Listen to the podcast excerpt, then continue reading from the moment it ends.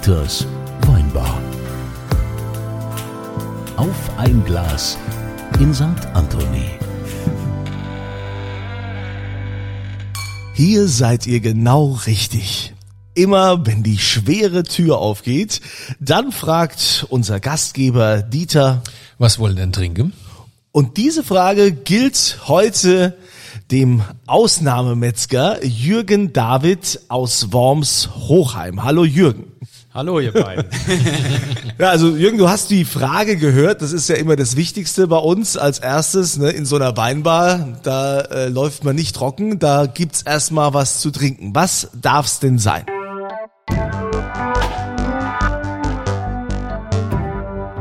Ja, ich würde heute zur Feier des Tages, wenn ihr zwei Hübschen hier bei mir seid, einfach mal mein eigenes Zeug empfehlen. Ja. Dein eigenes. Da haben wir vier ganz tolle Sachen. Die bewirtschaftet auch der Dirk Würz vom St. Anthony für uns und das macht er ganz toll. Bin froh, dass ich ihn da ähm, dazu gewonnen habe. Nach, lange, nach wochenlangen Überredungen. Nein, Quatsch. ja, hier Dieter, Dieter alias Dirk Würz, erzähl mal, äh, was sind, was sind das denn für Weine, die jetzt... Also der, der Jürgen hat eine eigene Weinlinie, die heißt logischerweise Butchers Revolution. Ich weiß gar nicht, manche sagen Butcher, manche sagen Butcher, gell? Ja, es heißt eigentlich Butcher. Okay, ich bin Belgier, sag Butchers Revolution. Äh, Butchers Revolution. Ähm, der hat einen, einen ganz tollen Sekt, einen Rotwein, einen Rosé und einen Weißburgunder. Und äh, weil der Jürgen kommt ja aus der Winzerfamilie, ne? Ja, zur Hälfte. So, zur Hälfte, genau. Und ähm, die Mama von Jürgen hat ganz tolle Weinberge bei uns äh, um die Ecke an der Rheinfront. Das ist tatsächlich noch Rheinfront, Stienheim. Und Jürgen hat vor einiger Zeit gesagt, er wird gern seinen eigenen Wein machen und mich gefragt, ob wir ihm da unterstützen. Und das haben wir natürlich gemacht. Und deswegen gibt's jetzt Butchers Revolution. Butcher. Also gut, also... Was trinken wir mal, Was trinken wir Weißburgunder, oder? Weiß Alle. ist doch gut. Komm. Weiß ist doch gut. So, Stößchen. So, Prost. Prost. Mhm. Aber Jürgen, wir sind jetzt nicht da, um uns über deine äh, Winzerqualitäten zu unterhalten, denn du bist ja leidenschaftlicher Metzger. Und äh, bist natürlich ähm, auch überall in der Presse vertreten und äh, unglaublichen Medienrummel gab's um deine Person, weil du so der Erste warst, der angefangen hat mit äh, Dry-Aged Beef und einer gewissen Nachhaltigkeit und äh, das Fleisch eben besonders äh, reifen lassen. Du kannst es vielleicht besser erklären. Also vorher war das ja eine ganz normale Metzgerei. Du hast den Betrieb deines Vaters übernommen und äh, dann kam irgendwann der Punkt, wo du gesagt hast, ich will jetzt mal was anderes machen. Ja, ich habe eigentlich die ganze Zeit auf den richtigen Moment gewartet, was anderes machen zu können. Denn wir waren eine klassische Vollsortimentsmetzgerei mit allen Vor-, aber auch Nachteilen. Sehr, also sehr verzettelt, könnte man sagen. Ja, Was, was ist denn das? Vollsortimentsmetzgerei? ja von Schwein, Rind, ähm, eigentlich was wir immer noch sind. Aber wir haben uns ähm, glücklicherweise in ein paar Produkten, sagen wir mal, so eine ja, so eine Spitze erarbeiten können, wo wir uns einfach ein bisschen mehr drauf spezialisiert haben und wo sich bei uns auch das meiste drum dreht. Nichtsdestotrotz kannst du nach wie vor, und das machen auch Gott sei Dank viele, die Leberwurst, die Blutwurst, äh, das Hackfleisch und Schnitzel bei uns kaufen. Und alle Wurstwaren sind nach wie vor bei uns im Haus hergestellt. Wir haben kein einziges Zukaufssortiment. Ähm, Bisher halten wir das so, was wir nicht können, machen wir nicht. Ähm, Oder was wir, ja. Jetzt habe ich noch einmal eine Frage. Ich dachte ja eigentlich immer, der Metzger macht die Wurst selbst. Ist das falsch? Nee, schon kau- lange nicht kaufen, mehr. Schon kaufen, lange, kaufen so normale Metzger, kaufen die Wurst zu? Es gibt sowohl als auch ja. ähm, der oder der. Das wusste Wie ich man nicht. das halt eben hält. Ähm, das hat was mit ähm, Betriebsoptimierung zu tun. Als ich den Betrieb von meinem Papa übernommen habe, war das bei uns gang und gäbe, dass wir auch ein paar Sorten Salamis zum Beispiel zugekauft haben. Das war auch mal eine, eine Bärchenwurst oder eine Meerrettichsülse oder so dazu gekauft haben. Und ähm, das haben wir irgendwann abgeändert. Warum haben wir das abgeändert? Ähm, ich hatte das schon sehr eingeengt in ein paar ähm, Salami- und Schinkensorten, die wir einfach hier aus den Gegebenheiten von der Reifung schwierig hinbekommen. Und dann hieß es manchmal an der Theke, bei der Fleischwurst, bei der Leberwurst, bei der Bratwurst, ja, ist die jetzt selbst gemacht oder nicht? Und dann habe ich für mich so entschieden, ey, ähm, wegen den paar Sorten, die wir dazu kaufen, ähm, ich möchte einfach sagen können, wir machen alles selbst und dann gibt's keine ähm, Kompromisse, dann gibt's keine ähm, Irritationen und dann haben wir uns halt so entschieden und ich sag mal, seit der Betriebsübernahme 2003 ist es auch so bei uns, dass jedes Produkt selbst gemacht wird. Das siehst du wieder mal, wie naiv ich bin, gell? Ich habe gedacht, der Metzger macht die Wurst. Nee, ich finde das ja ganz schlimm. Es gibt mittlerweile Metzgereien, die sind super stylisch, sehen die aus, total toll, kommst da rein. Aber 80 Prozent der Ware ist äh, alles zugekauft. Ja, aber warum, warum, also das ist ja, ich meine, das ist jetzt ein blödes Thema, aber das müssen wir ja auch mal besprechen. Ich meine, ich sage immer, geh nicht zum Discounter, geh in den Supermarkt, kauf beim Metzger, ja, also Entschuldigung, was ist denn dann jetzt da der Unterschied?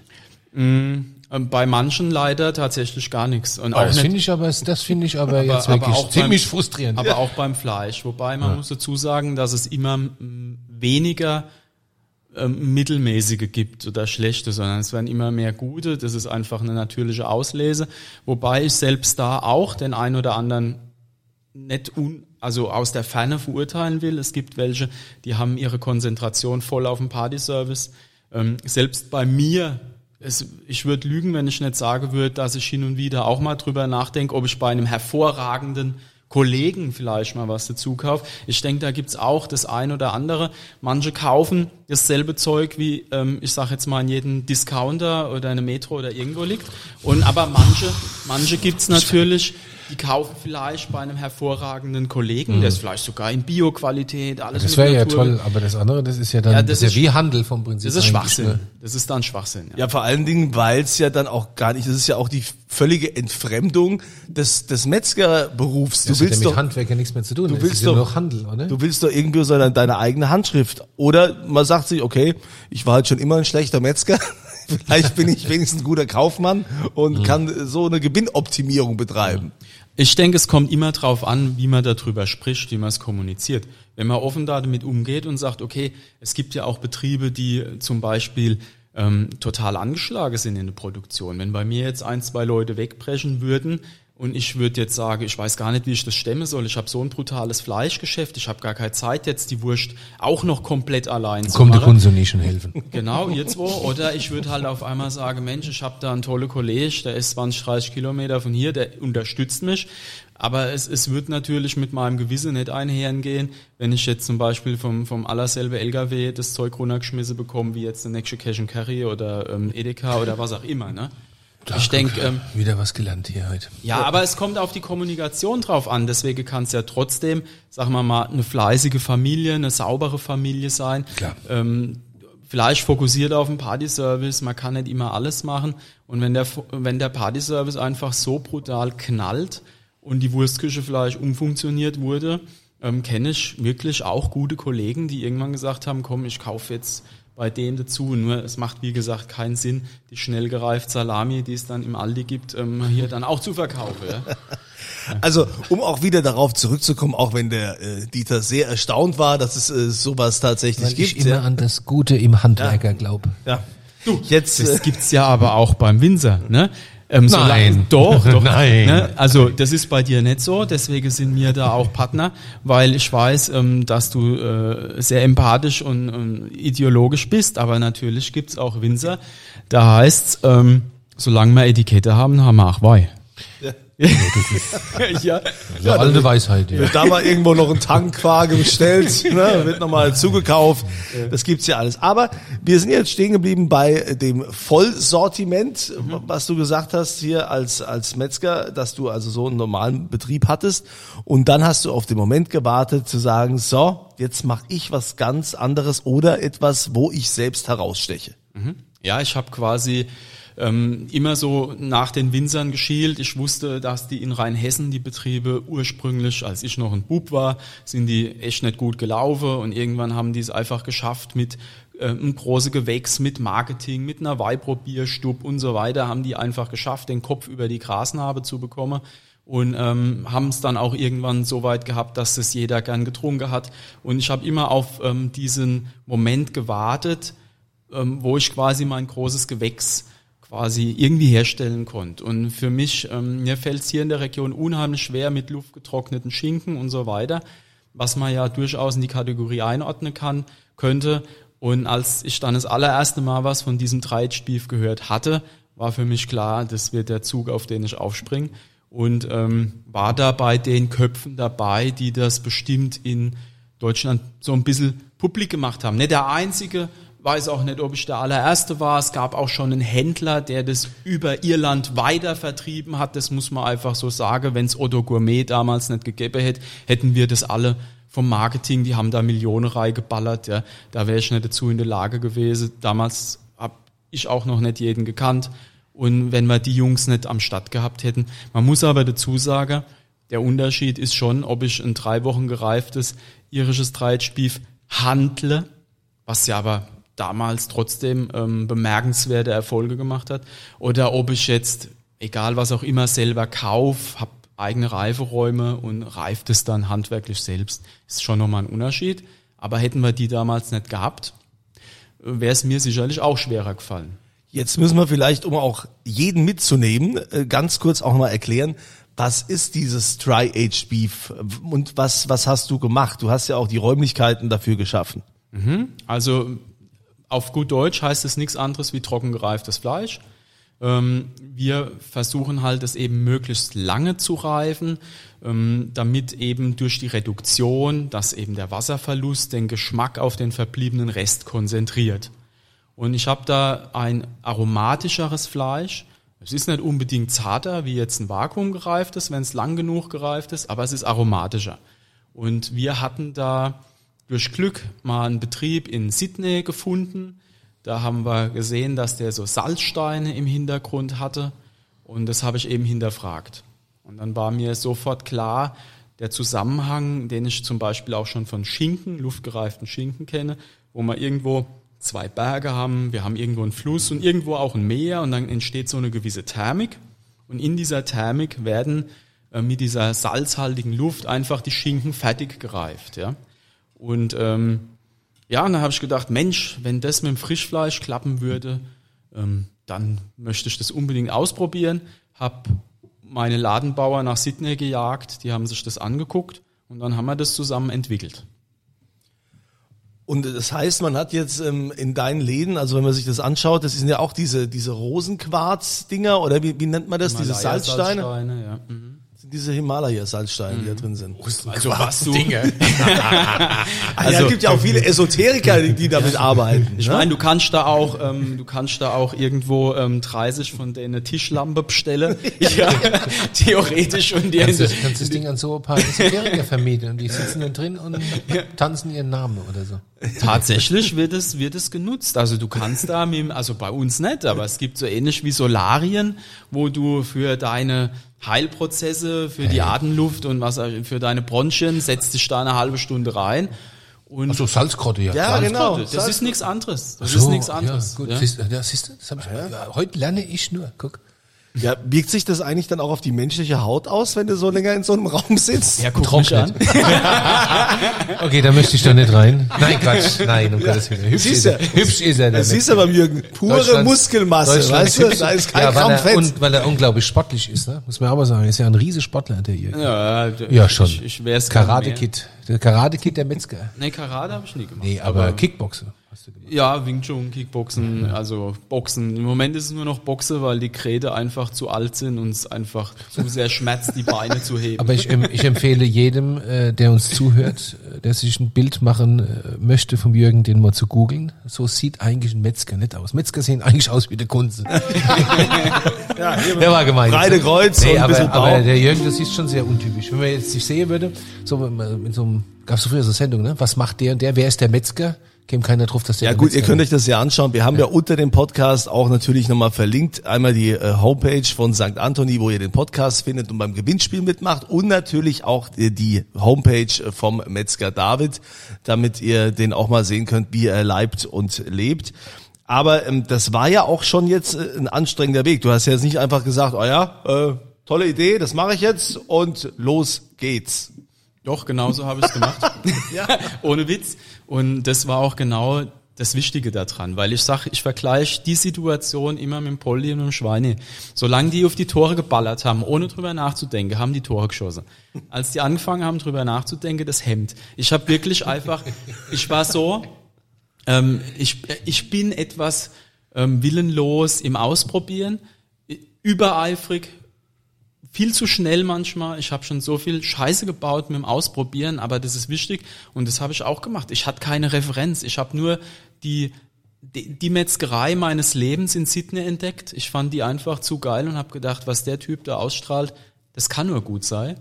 Und ich ähm, ja, ich ehre ihn auch in jedem Gespräch, in meinem Buch, in jedem Artikel, weil mir das ganz wichtig ist, dass ich nicht komplett allein auf die Nummer gekommen bin, sondern dass das der, der Anthony Purich vom Victor Churchill in Sydney war. Für mich jedenfalls. Aber ich war trotzdem der erste Eierkopf, der in Deutschland, wenn nicht sogar in Europa, es gewagt hat, dieses Ding zu entwickeln, weil wir hatten keine äh, keine Werte von ihm bekommen. Wir haben ihn da aufgesucht, aber er hat nichts verraten und dann mussten wir das selber entwickeln. Ja, und wie ist das jetzt mit, mit dem Fleisch? Konntest du da weiterhin deinen ganz normalen Fleischlieferanten nutzen? Oder musstest du dir plötzlich äh, mal Gedanken machen, äh, geht das überhaupt mit äh, jedem, mit jedem Tier?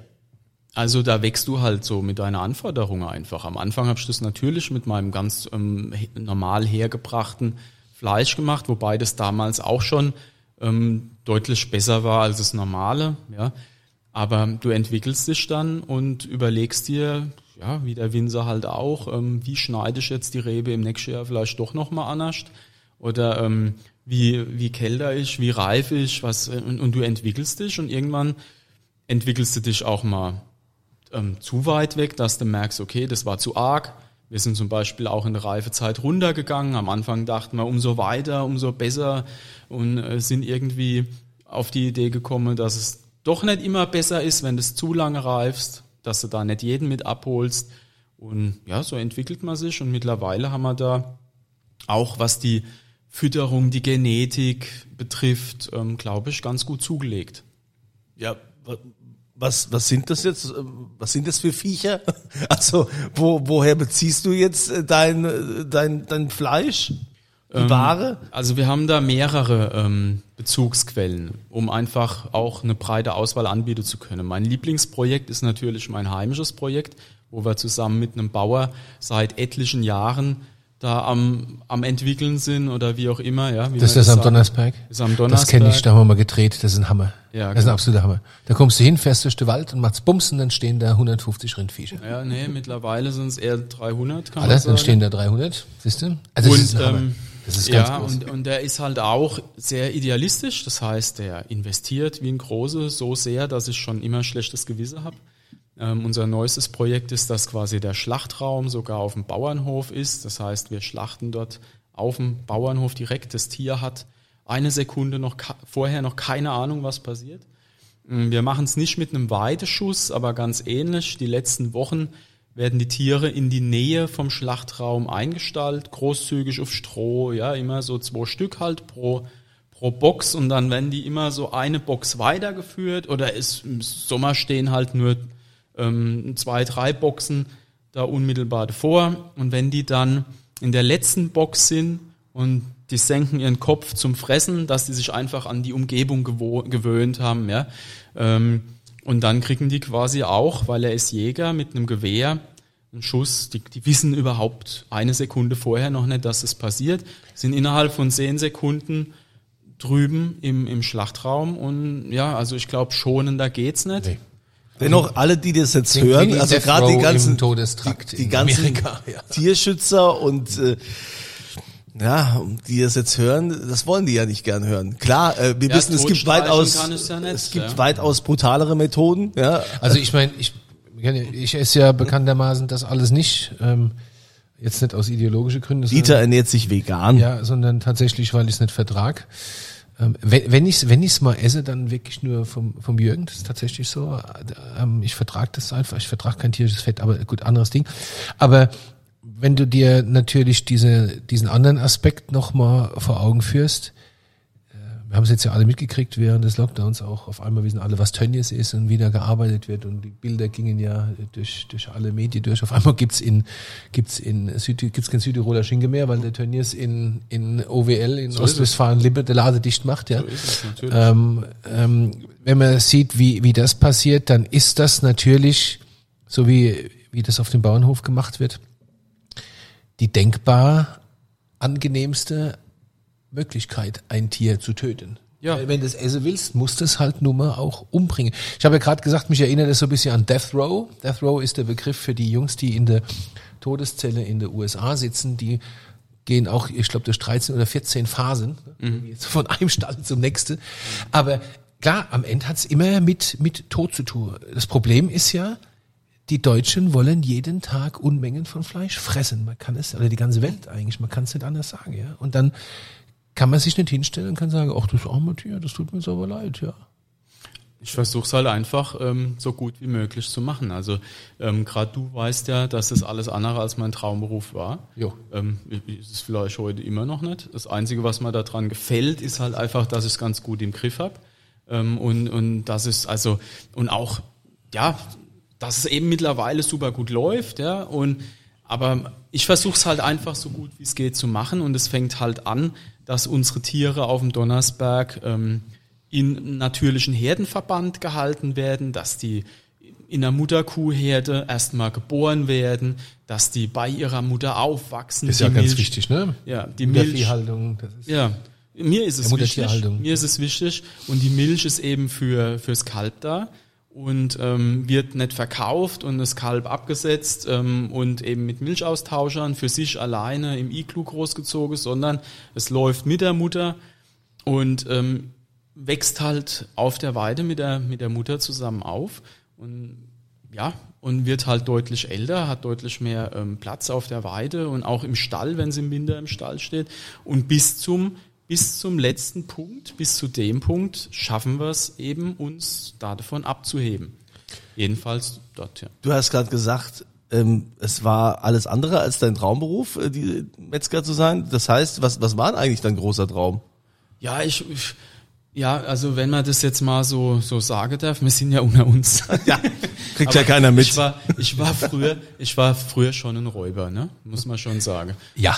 Und, und Ich ähm, könnte, wir könnten, ich habe ein ganz tolles Foto vom Jürgen, das könnten wir, das könnten wir ohne drunter posten. Ganz heiße Nummer, ganz Ja, ja. heiß. Und ähm, so, ich sag mal so Anfang 20 ähm, habe ich auch den, ich sag jetzt mal, den Geruch der Gosse geliebt. Ja? Und ähm, es gab jetzt zwei Möglichkeiten äh, von meinen Kumpels her. Entweder mache ich da mit oder ich fange sie. Ja? Und, äh, Hier in so einer Weinbar, da ist ist man cool, ja, da kann man ja offen reden, ne? Und deswegen auch sportlich und von meinen Kumpels, also entweder war es die eine oder die andere Seite, die haben sich beim Sport auch meistens gut miteinander vertragen. Und ich werde es nie vergessen, bei meiner Hochzeit mit meiner Frau, wie die teilweise äh, mit einer eingesteckten Knarre sich gegenüber gesessen haben. Ja. und und äh, du halt wirklich gesehen hast, okay, das ist mein alter Freundeskreis. Ähm, die eine waren beide Cops, die andere waren die Indianer. Keine Ahnung, wie man das beschreiben soll. Auf jeden Fall hätte ich mich für eine Seite entscheiden müssen und das hat mir große Freude gemacht. Der Jürgen wäre selbstverständlich ein toller Ich Beamter geworden. Dann, und ich war dann auch bei der Bundeswehr, bei der Feldjäger und ähm, jedenfalls bei der Grundausbildung und habe das geliebt, ja. Und naja, egal. Und in der Regel, also normalerweise wäre ich jetzt Polizist geworden.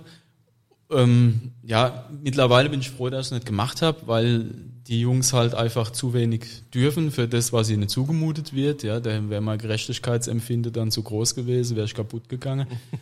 Aber letzten Endes hatte ich halt eine Familie, die seit Generationen geschuftet hat und denen wollte ich es einfach recht machen. Also ein Papa zuliebe, komm. Ja, Papa, Mama, Oma, was da alles so rumgekeuscht und gefleucht ist. Und im Endeffekt habe ich da als kleiner Bub schon angefangen, denen zu helfen, einfach um ihnen zu helfen. Ja. Und dann gab's mal so ein, zwei Jahre, wo man gesagt haben, okay, das wird auch für die Zukunft wohl. Ähm, wir hatten einen riesen Investitionsstau. Die Bude ist auch ähm, augenscheinlich gut gelaufen, aber betriebswirtschaftlich hatten wir da auch mal die eine oder andere schwarze Null. Und wo man gesagt hat, okay, wenn ich das alles investieren muss, was da noch zu machen ist, dann wird, das wird einfach nichts. Da hat der Steuerberater auch klipp und klar gesagt, Jürgen, das wird schwer. Also vielleicht schaffst du es ein Jahr, ein halbes Jahr, ja, aber viel mehr wird er nicht. Und, aber trotzdem, ich konnte halt irgendwie meine Eltern das denen irgendwie nicht antun und natürlich wie das oftmals in so einem Betrieb ist, ist auch so ein bisschen die Altersbasis darauf aufgebaut, dass man das Ding verkauft, vermietet oder wie auch immer. Und wir haben dann auch gesucht. Haben, und ich habe gedacht, okay, ich mache das so lang, bis wir was Adäquates gefunden haben. Und haben aber nichts gefunden. Wir haben genau gewusst, okay, wenn wir das jetzt so machen, ist die Bude auch nach einem Jahr dicht oder zwei Jahr dicht und dann war's das. Gut, und dann hatte ich den Absprung geschafft, äh, verpasst, Absprung verpasst und habe auf einmal gemerkt, okay, ja, so wie es aussieht, bleibst du das jetzt. und dann haben wir halt eben ähm, versucht, das so gut wie möglich zu machen. Und was aber natürlich ein ganz, ganz entscheidender Faktor war, dass irgendwann meine Frau, die ja auch Vegetarierin war, ähm, bei mir im Betrieb mit eingestiegen ist. Und, ähm, Ja, und das auch, auch noch ist, wenn sie das Haus verlässt, ne, muss man sagen. Ich glaube, die ist ja nur Ja. in in-house. Ja, außerhaus Vegetarierin ist Ja. er nach wie vor, Genau, die ja. isst nur von uns Fleisch, ja. Und ja, gut, und, und die ist halt mit eingestiegen und ist, ist ein Schaffern vorm Herrn. Ähm, unglaublich, was, was die leistet und das, ja, da waren halt zwei Verrückte und wir haben es dann irgendwie gekriegt, dass es passt, ja. Ja, und wenn du siehst, was, was ja heute daraus geworden ist, jetzt habt ihr ja noch den Nebentrakt mit äh, dazu genommen, die, die Hall of Beef. Ähm, das ist ja jetzt noch ein Nebenteil der Metzgerei. Was passiert in der Hall of Beef? Den haben wir 2016 gekauft. Das war eine alte Polsterei. Ähm, und eigentlich eher so, eigentlich war es eher ein Schutzkauf, weil wir haben gewusst, okay, da ist der ein oder andere Großbäcker dran interessiert oder was auch immer.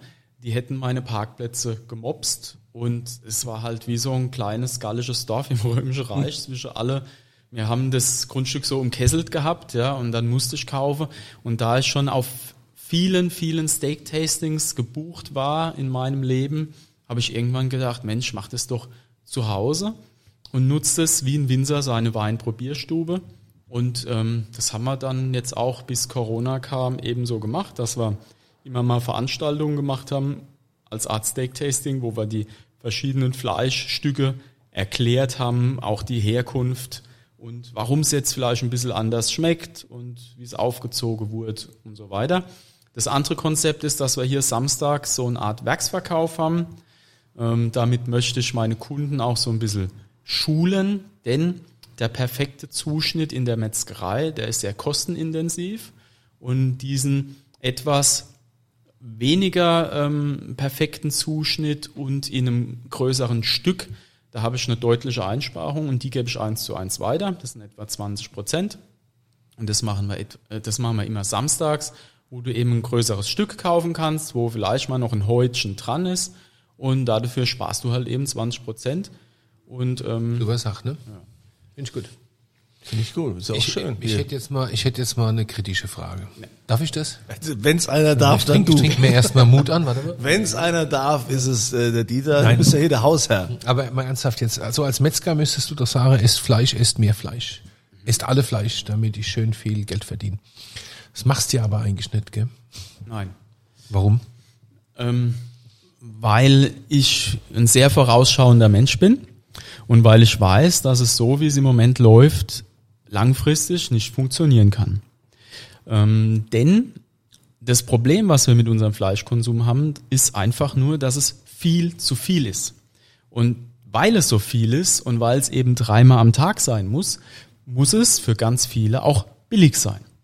Und das ist genau das, was uns in diese Situation gebracht hat, dass zu viel Fläche ähm, falsch bewirtschaftet wird, dass ähm, die Tiere eben auf engstem Raum stehen, ähm, dass eben 24.000 Schweine am Tag in Reda Wiedenbrück geschlacht werden müssen.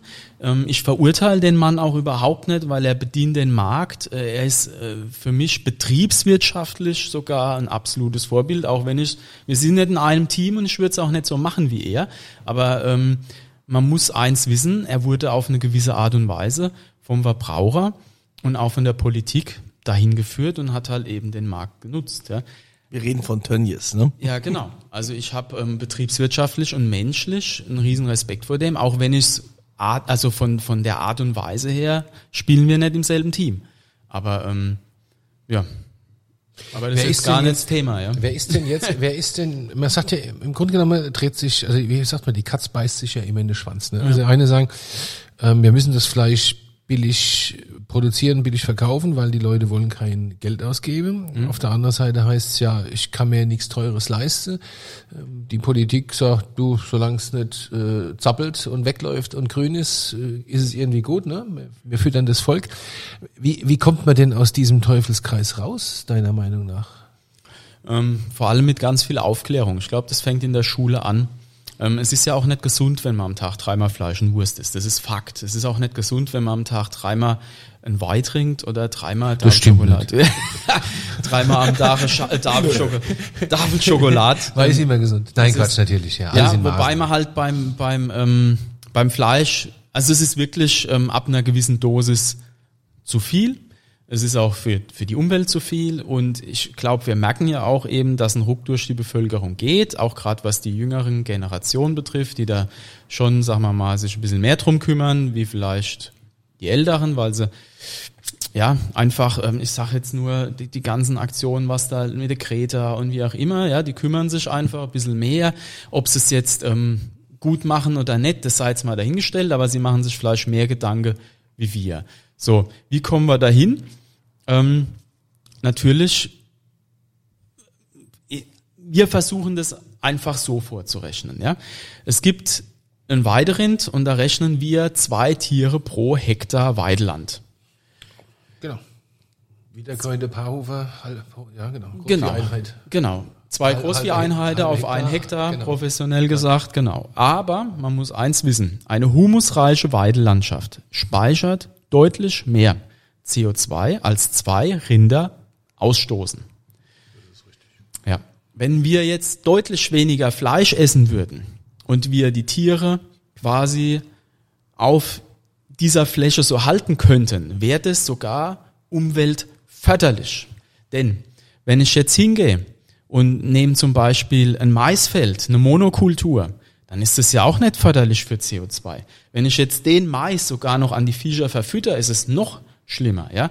Wenn ich jetzt aber eine humusreiche Weidefläche habe, wo Bienchen drauf rumfliegen, wo äh, äh, tolle Pflanzen drauf blühen, die ähm, viel CO2 speichern und ähm, ja, auch den Bienen irgendwie was Gutes tun.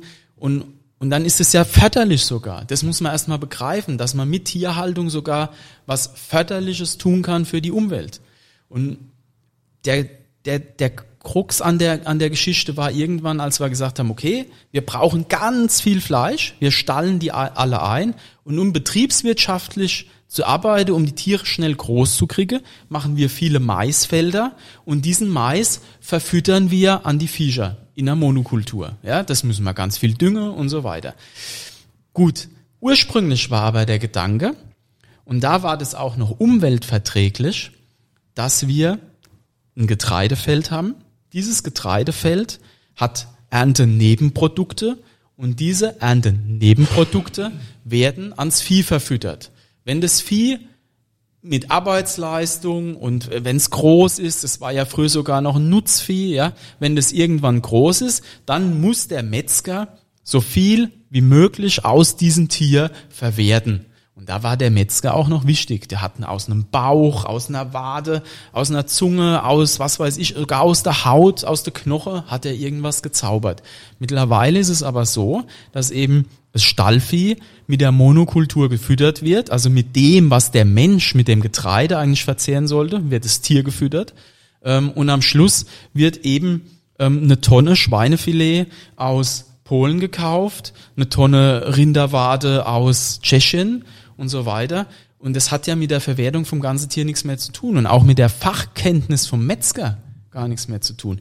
Deswegen, wenn das ein Metzger nicht versteht, dass ich sage, esst lieber weniger Fleisch, dafür besseres und vom Fachmann, ja, dann hat er den Schlag noch nicht gehört. Finde ich, äh, finde ich echt bemerkenswert und finde ich auch der einzig sinnvolle Ansatz. Was mich total stört immer in der Diskussion ist auch, wenn du, wenn du mit, heutzutage dis diskutiert man ja im Internet, ne, auf Facebook, was man eigentlich nicht machen sollte oder auf welche Plattform auch immer, weil es taugt ja nichts für Diskussionen. Ähm, dann kommt dann sofort, ja, ja, du mit deiner elitäre äh, Ansicht, ne, und es gibt ja wie so ein Grundrecht auf Fleisch, ja. Unsinn, ne? Naja, aber also ich habe ja dieses, äh, dieses, ähm, ja, Experiment gemacht, weil es mir mal wichtig war herauszufinden, wie das eigentlich ist, ähm, wenn man nur den Hartz-IV-Satz äh, als Familie zur Verfügung hat im Monat. Und da muss ich schon klar sagen, da, da ist eigentlich nicht drin, dass ich mir jetzt äh, beim Jürgen David äh, Fleisch kaufen kann. Das kann ich einmal machen und dann müssen wir aber auf alles andere verzichten.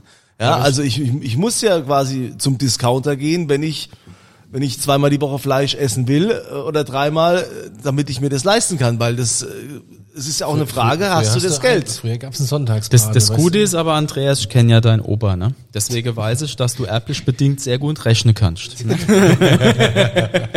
so, jetzt pass auf. Jetzt pass auf.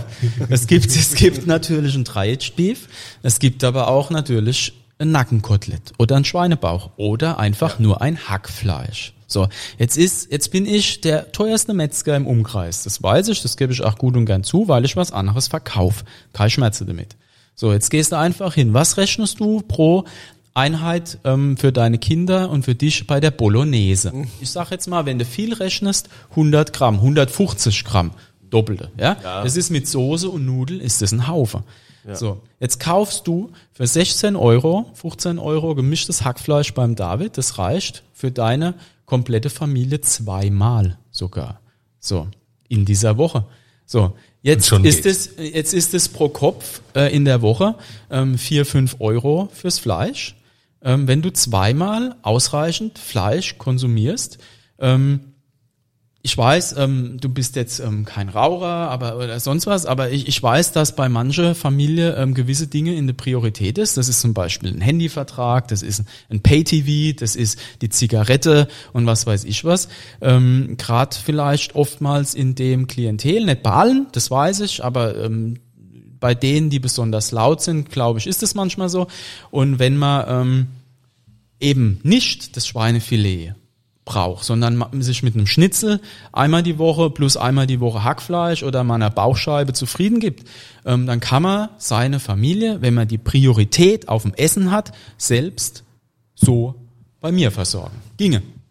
Also ich glaube, das ist doch auch kein Problem, ne? dass Ernährung gute Ernährung keinen Stellenwert hat. Es, das neue Handy ist wichtig und es ist gesellschafts-, also es ist sozial völlig unabhängig. Das neue Handy ist wichtig. Ja, aber da haben wir ja auch. Aber Ernährung hat keinen Stellenwert. Da sind wir ja auch zu erzogen worden. Ne? Das ja. ist ja die neue ja. Religion. Ja. Also man geht nicht mehr in die Kirche, sondern man konsumiert. Ja, Konsum ist die neue also Religion. Ich gehöre, ich, ich als äh, Tischältester hier gehöre noch zu einer anderen Generation. Bei uns war der Sonntagsbraten der absolute Höhepunkt und äh, sowohl meine Oma als auch meine Mutter haben da nie was Billiges gekauft, weil sonst hätten mein Opa und mein Vater, so patriarch technisch, hätten die auch schwer rumrandaliert.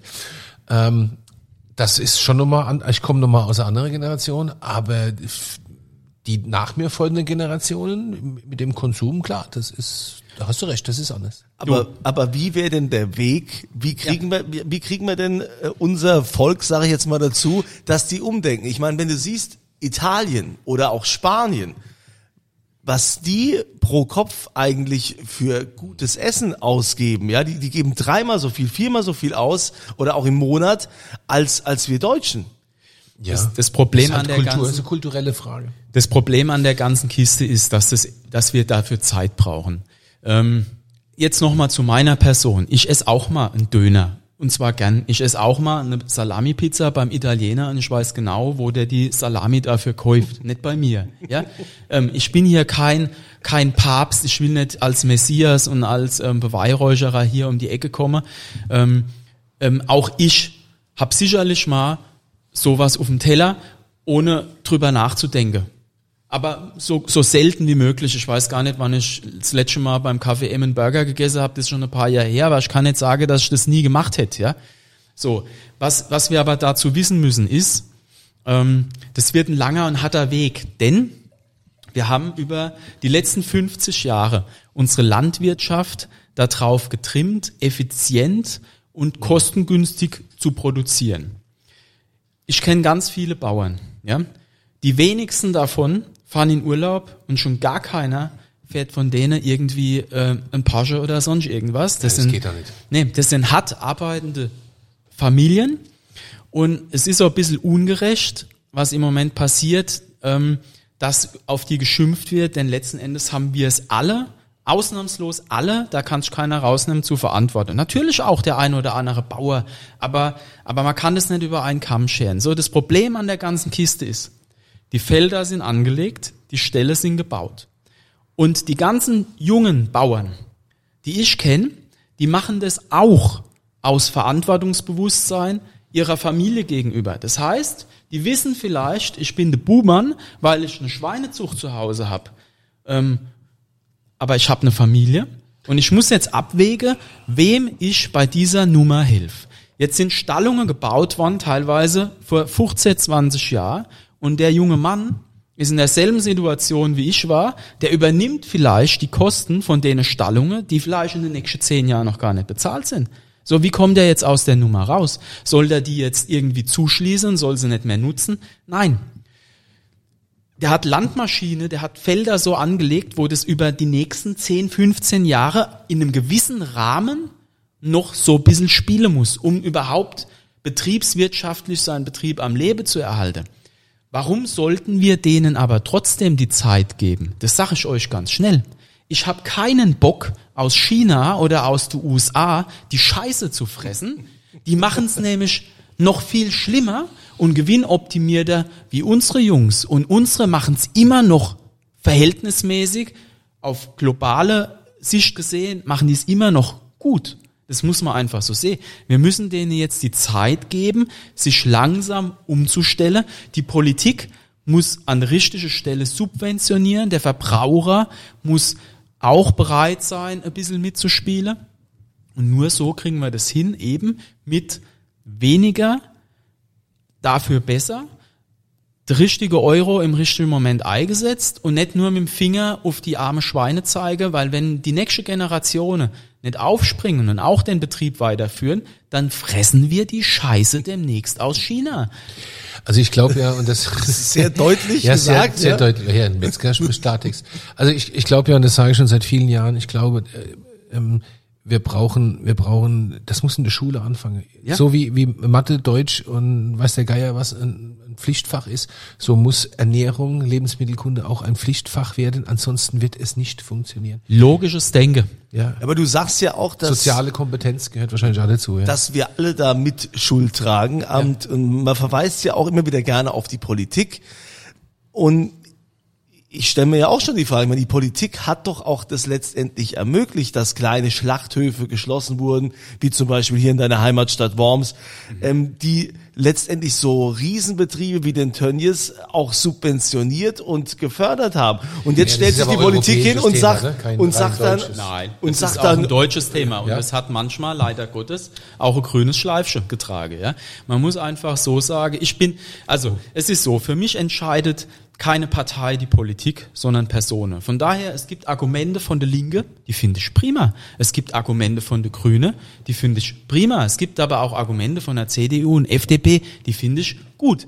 Und von daher, für mich ist es ganz schwierig, das über Parteien zu entscheiden. Aber die eins, SPD haben wir jetzt mal außen vor gelassen. die habe ich vergessen. Aber auch die haben, die haben das tut natürlich. mir als alter, als ehemaliger Genosse sehr weh. ja. je, jeder hat, je, jede? Pa- jede Partei hat ihre, ähm, ihre, ihr Pro und ihr Contra. Für mich entscheidet die Politik, ich, ich wähle Köpfe, keine Partei, ja. Und ich habe auch kein Problem, mal ganz abgefahrene Partei zur Not zu wählen, die man mir als Geschäftsmann überhaupt nicht zutrauen wird. Es gibt, es gibt äh, die Partei der Liebe. ja? ja, von mir aus auch die. Jetzt hast du ihn aber unterbrochen wieder, Entschuldigung. Dieter. Weißt Ja. du? äh. Aber man muss einfach wissen, dass damals ähm, wir eine Umweltministerin hatten, die ähm, das so gehandelt hat, dass es für uns bürokratisch ganz, ganz, ganz schwer war, kleine Schlachthöfe fortzuführen. Meinst du, das ist die Frau Künast? An der haben wir alle noch lang zu kaufen. So, Ist ich habe nichts nicht mehr da, ich hab der haben wir alle gesagt. schon Ja? lang zu kaufen. So, was ist, was ist passiert, ja? Ähm, die geht ein in große, geht ein und aus in große Schlachthöfe, ähm, die sich finanziell auch die Mühe machen konnten, diese Bürokratie zu stemmen. Und uns ist es halt ganz arg schwer gefallen. Das nächste Thema war, dass auf einmal ganz viele Schlachthöfe aufgehört haben und immer noch aufhören. Und auf einmal heißt Mensch, gibt's Petitionen von derselben Partei, die sagen, Mensch, wisst ihr eigentlich, wie weit die Tiere hier hin und her gekarrt werden? Ja, ich weiß das, aber ihr habt's mit zu verantworten. Ja? So, wie kriegen wir jetzt die kleinen Schlachthöfe wieder auf? Das wird ganz schwer, weil diesen finanziellen Schaden, den, den packst du einfach nicht mehr. Also bin auch ich bei manchen Produkten auf große Schlachthöfe angewiesen. Also jedenfalls, also jetzt nicht auf, äh, wo 24.000 Tiere am Tag ge geköpft werden, aber doch auf größer, wie es mir jetzt recht ist. Ist Fakt, ja. Also das ist hier natürlich kein grünen Bashing, ne? Nein, ich habe ja auch. Hat ja auch gesagt, dass es auch gute ja, Ideen Ja, ja, Ich- man sieht halt, man sieht halt, ich meine, es gibt einen, äh, es, äh, wie das heute in unserer, wir sind heute eine sehr widersprüchliche Gesellschaft. Das ist so. Es ist äh, im, am Ende geht's immer drum, ähm, wasch mich, aber mach mich nicht nass. Ne? Ja, so, es- es so geht konsequent ist keiner eigentlich. Es kann auch gar keiner hundertprozentig konsequent sein. Es, es geht immer um den Kompromiss. Aber ich, ich finde halt schade und gerade in der Politik, dass man sich oft so hinstellt und dann mit dem Finger auf, auf die anderen zeigt, äh, die es verbockt haben. Dabei hat mit- man mit- das selbst vor ein paar Jahren äh, mit verursacht. mit Finger auf andere zeige ist sowieso, ne, wenn du mit einem Finger auf einen zeigst, zeigen vier oder in meinem Auf Fall dich. drei auf dich. Ja. Also vier, ich weiß gar nicht mit vier, wie das geht. Das, äh, ähm, das finde ich eh immer schlecht. Aber klar, äh, da ist schon. Was ist denn der nächstgrößere Schlachthof hier? Alzey, ne? Ja, wobei, das ist ja Miniaturausführung mit 100 Schweine die Woche, ne? Das muss man ja mal klipp und klar sagen. Trotzdem wird jeder, der da reingeht äh, und, und so ein bisschen artgerecht angehaucht ist, würde er sagen, Alter, ist, was ist denn hier los, ja? Äh, ähm, aber ist halt einfach so, ja? Und, und ähm, Ich muss noch mal sagen, diese, diese Zahl, als es jetzt kam während, während Corona, als da in Reda Wiedenbrücks ausging, die, diese, diese 25.000 Schweine am Tag, das hat mich, also das fand ich unfassbar, ja. 25.000 Schweine das ist, ist eine. Logistik, die mag man sich nicht vorstellen. Also Vor Dingen, was das auch bedeutet, wenn da nicht geschlachtet wird, ne? Da wird's ja, Richtig. da wird's ja mal richtig spannend. Es ist ja ein Riesenthema im Moment, ne?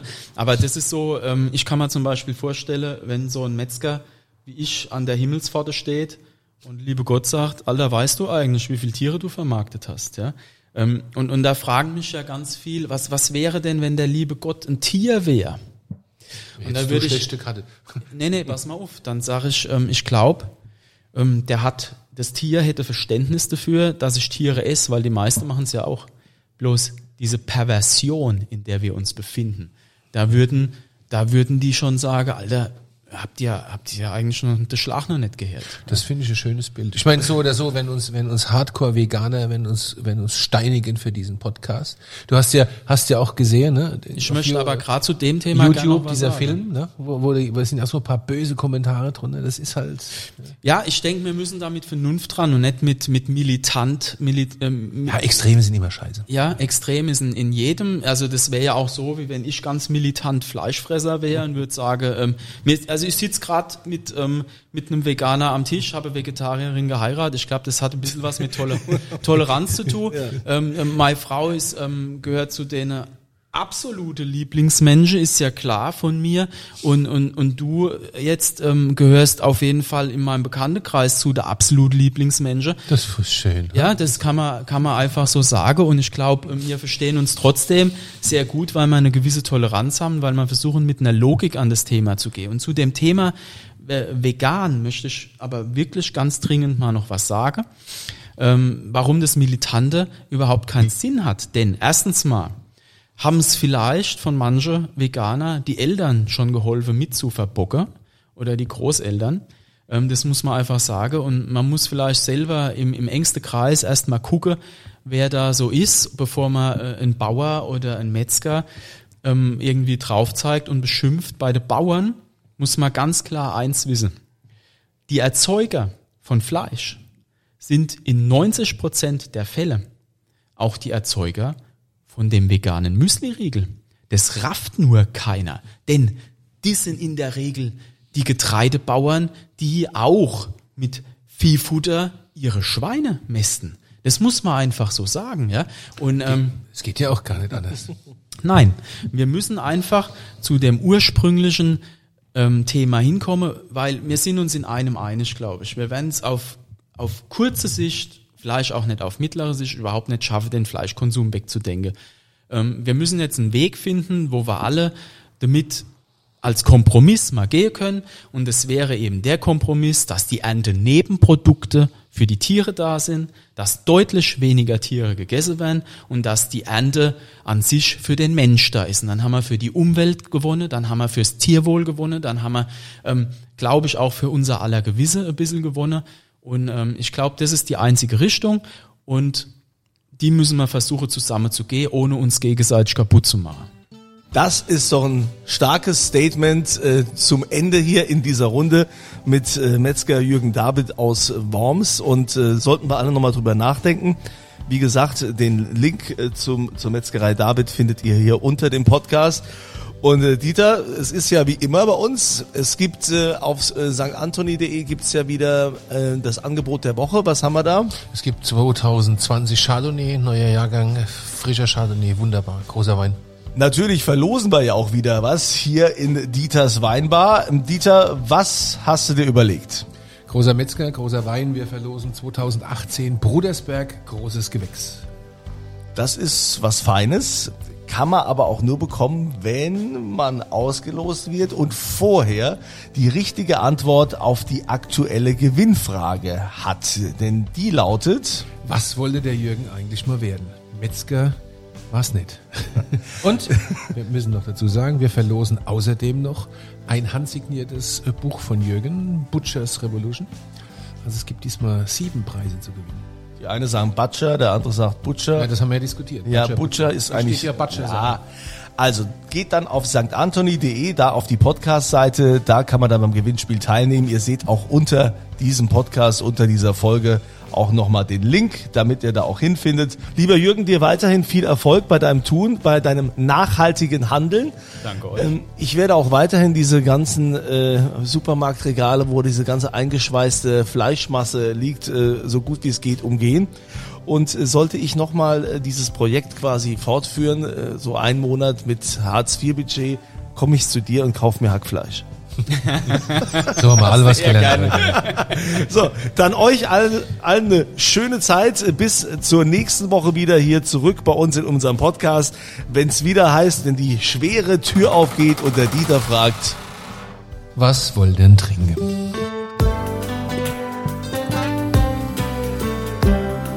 Dieters Weinbar. Auf ein Glas in St. Anthony.